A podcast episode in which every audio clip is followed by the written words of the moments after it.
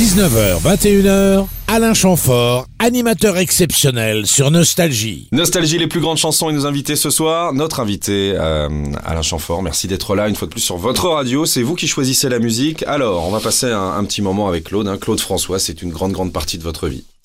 Ah oui, bien sûr, bah, c'était là une rencontre déterminante. Hein. C'est quand même euh, à son observation. euh, moi, j'avais a- abandonné l'idée de chanter moi-même, et c'est Claude qui m'a de nouveau donné envie d'être euh, entraîné dans son énergie. euh, dans... Très énergique au quotidien.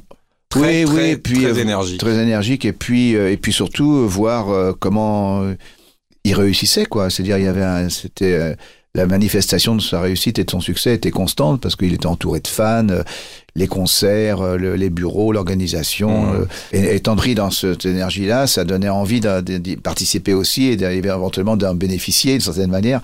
Et c'est vrai que mes premiers disques étaient très marqués par ça, quoi, effectivement. Il y a euh, fin d'adolescence, euh, début de, de, de jeunesse, il y avait les Shakers ou les Moods. Alors, euh, dans ma cave, effectivement, j'avais d'abord un piano, puis après, mon père a été très sympa et m'a financé un, mon premier orgue, qui était équipé d'une petite sono aussi. Et, et puis, mon copain Patrice, qui habitait à, trois maisons de la mienne, il avait, son père avait une ancienne batterie, donc il avait apporté cette batterie-là et il s'était mis à jouer aussi de lui de son côté. Voilà, on a con- constitué un premier groupe à Mm. deux. Après, un copain est venu se joindre à nous, il a joué de la guitare, on a fait les petites fêtes de lycée. Et puis j'ai été repéré parce que mon orgue, c'est un orgue, ça, à l'époque c'était assez rare. Quoi. Oui, oui, oui. oui, oui. Donc, C'était un orgue euh, spécial, limite un synthé, hein, que vous euh, aviez. Hein. bah, c'était les premiers orgues Ouais. euh, voilà, qu'on voyait sur le marché, mais qui avaient des sons un petit peu comme le, le, le groupe Spoutnik là, qui Voilà, chantait le électronique, etc. Voilà, des machins, ça sonnait un peu effectivement, c'était un, euh, qui- c'était l'électronique, Mm. hein, simple. Voilà, et donc j'en- j'ai parcouru de, de groupe en groupe qui sont venus un petit peu me, récupérer euh, pour améliorer leur, leur propre On va en reparler tout à l'heure justement ce groupe parce qu'il vous a porté chance sur certaines chansons. Ah oui, oui, bien sûr. On écoute les Beatles, c'est Claude François? Allons-y. Alain Chamfort, animateur exceptionnel sur Nostalgie. On continue à choisir ce soir sur Nostalgie avec vous en direct, Alain Chamfort à mon micro. Je prête mon micro aux plus grandes stars, c'est comme ça. Non, C'est bien parce qu'il est propre. hein, Bah toujours, bah, moi brossage dedans. hein. Moi je suis un mec du matin, vous savez, j'y vais carrément. euh. Euh, Robert Palmer, tiens, Johnny and Mary. Alors souvent, on connaît les chansons de Robert Palmer pour nos auditeurs, mais l'artiste en lui-même, c'est difficile de dire je connais très bien Robert Palmer.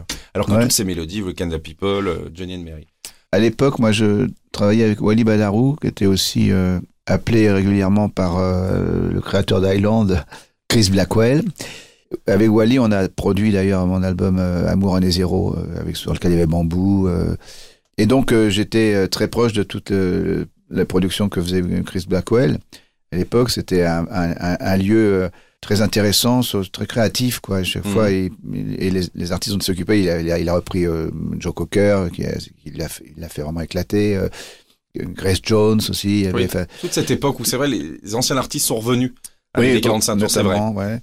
Euh, Robert Palmer était un artiste récent, quand même, il était plus récent que les autres, malgré tout. Mais euh, grâce à cet euh, environnement musical et à ces- le, le choix des musiciens auxquels appartenait, enfin, auxquels jouait d'ailleurs Wally, ouais. Voilà, ce- une sonorité qui était vraiment très particulière et très, très Ça- nouvelle. Ça quoi, devenait moment-là. électronique, hein. ça commençait. Oui, à être, oui, euh, oui, bien sûr, oui, oui. il y avait un peu l'électronique, c'est ça, c'est les synthés Wally, hein, toujours.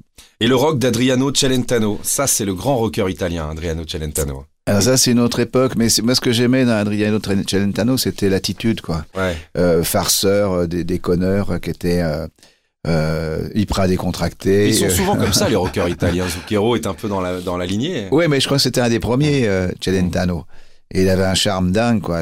Quelque part, il avait un côté du tronc en lui, quoi. Je trouve Ah. justement, espèce de recul par rapport à ce qu'il faisait. euh, euh, il se permettait de faire des blagues, de, de voilà, d'apporter une espèce de dérision dans, le- dans le milieu de la chanson. et Mhm. de- Le mec qui se prenait pas du tout au sérieux et en même temps euh, faisant des trucs, euh, des, des chansons euh, incontournables. Quoi. Donc, Salutation.